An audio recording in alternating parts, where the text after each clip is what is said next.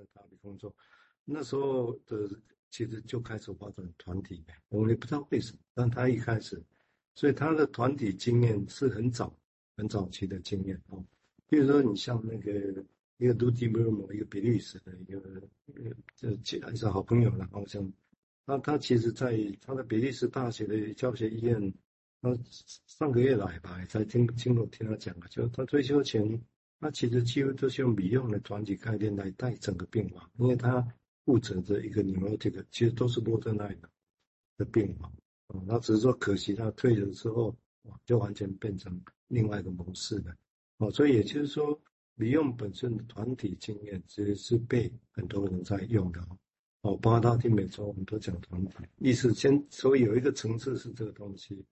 那他的团体当然指的是比较没有没有组织、没有 leader 式的团体啊。那在这个情况下，人会有多么的复杂，会把自己的经验弄出来。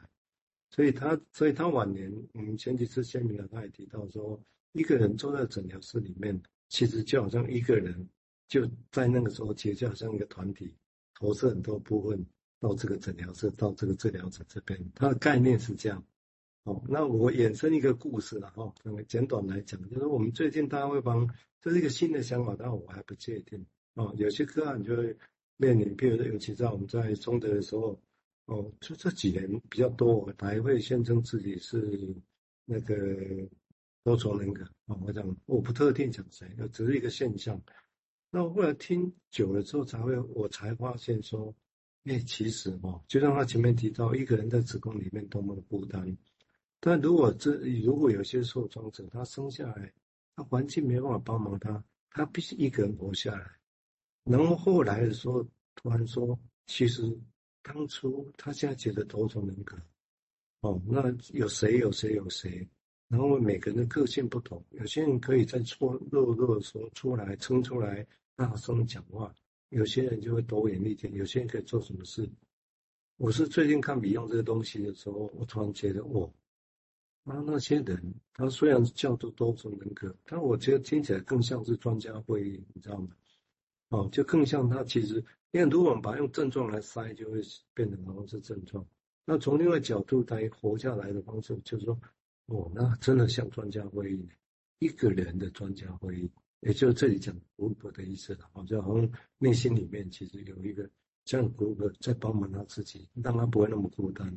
从这个角度来想。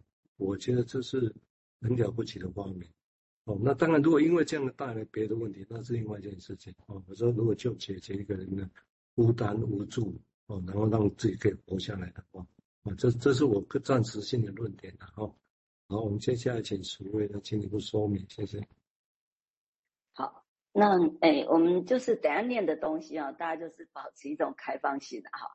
因为我觉得 Beyond 他会引很多，就是他也是他经验的东西啊。那可能我们对一些历史可能也不是那么懂，那但是我觉得我们就先听过去。那有贴给大家哈，让大家在我们等下再也跟蔡医师在一起讨论 Beyond 到底在这个过程想传达什么。好，那我就继续念哈。那就是在 Beyond 就说，在这个地理空间的居民是否比荷马、赫拉斯或者哎，维吉尔时代更有智慧呢？好，他说，当然我们不会知道。他说，因为我们无法说出那些诗人存在于罗马到底是什么样子。好，因为那个时代不是我们生存在那个时代。但是呢，Beyond 就说，你是可以知道你是否就是你现在比你这一次参加会议开始的时候更有智慧。好，所以 Beyond 要我们回到我们自己的经验哈，你有一个时间轴。那你有没有比你刚开始来参加这个会议更有智慧呢？这反而是你可以知道、可以评估的。然后，比方说，你对这个问题的回答，就会取决于你是否会继续参与这个会议。哈，那这就是取决于你敢于去区别，好，就是去区别这这里面不同。那他说，你要如何区别现在跟你从这次会议开始的时候，这两点之间的距离呢？好，感觉好像在讲一个物理距离哈，但是我们事实上没有那个东西可以丈量嘛。就是我现在比我前一个时刻啊那个地方的改变，那这两个距离有多远呢？好像很难去丈量。然后比方说，或是赫拉斯的罗马跟今天的罗马之间的距离到底差多远呢？啊，这个也很难去讲，就是事实上它是时空的一个不同的嘛，哈。那说以公里吗？以小时吗？以周吗？还是以天来当单位呢？还是说需要有一个人发明一种坐标系统，那我们就可以把自己置，就是放置在这个心理的时间跟空间中呢？好，那哎，他就继续讲哈，他就说那些有数学思维的人啊，就是那种数学家，好像就已经为这个做了一些事情哈。他就说欧几里得的那个几何学，并没有办法让人满意的去解决平行线的问题。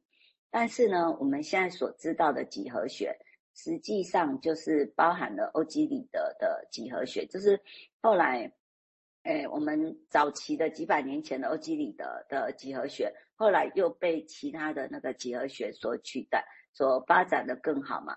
但这是花了几百年的时间才变得更明确。那这取决于就是印度人有用他们的十进位系统，以及笛卡尔用了他的笛卡尔坐标系统。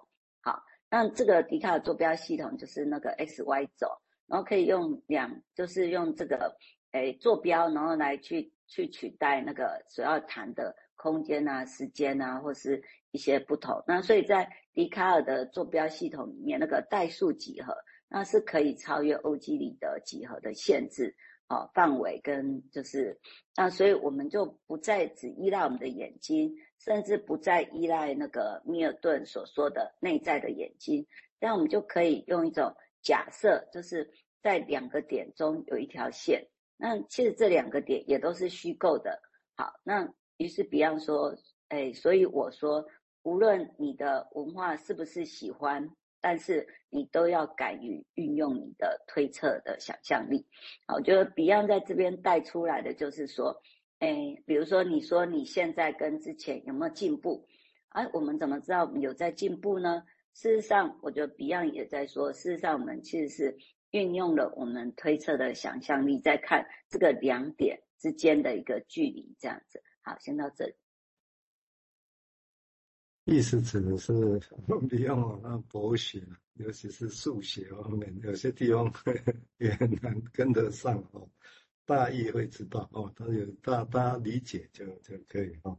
那因为几何坐标，他年轻的时候要发展一个 grid 表格，也是就是用呃米笛卡尔那个坐标走来要来谈事情啊。不过当然后来就是失败，因为是人性比比他想的还复杂，所以你看他一直走走到目前的一个复杂的一个情况啊。那当然，我想这个地方大家可以理解到是说，他他试图要去。说明的，其实你看他一直要摆脱一个事情哦，那这个摆脱当然会跟后面他提到说 no memory、no desires 都是有一些关联性的啊，就是说，因为不可能没有记忆，不可能没有欲望，他我相信他不会不知道哦，但是为什么他强调这个？我是如果用今天来讲的话，其实是他为什么要特别强调应用、敢于应用推测的能力？我想多多少很大部分是学派本身，尤其这种一些理论学派本身的强大。哦，强大到最后，你只能用相同的语言。你如果这个你不是用相同的语言，就马上会被说你不是亲子关系。这个事情有没有发生？一直在发生。哦，现在也还是发生，以后当然还是有可能发生。那总是有所谓的最卫道人士哦，他会强调亲子关系本质是什么？哦，这个地方就会有点麻烦。哦，那当然并不是说那 Beyond 本身他就没有这个。强调啊，本质那也有，也有，也有，只是说大家的论点，因为本质就是我认为这个最重要。哦，安利的强保变啊，对不对？哦，不可惯的。认为人的本质是什么？本性、本恶或者是性善，那这个差别就带来很多的争执在这里头。我想这个地方，但是我觉得这个他的说法本来，我觉得是一个很大的鼓励的哦。就其实尤其是回到他这一讲，回到他这一篇文章。谈回到子宫去想象那些原最原始的经验，哦，虽然这个原始这个字弗洛伊德也提，但是其实是真的，为你口供比用他们才勇敢的敢提出来，原始这个到底是什么？你知道吗？是他们之后才敢这样提，啊、但是敢提，为什么说敢不敢提？应该就会冒犯的原本大家认为公认的论点，那你又讲到这个地方来，那又大家不一样，大家陌生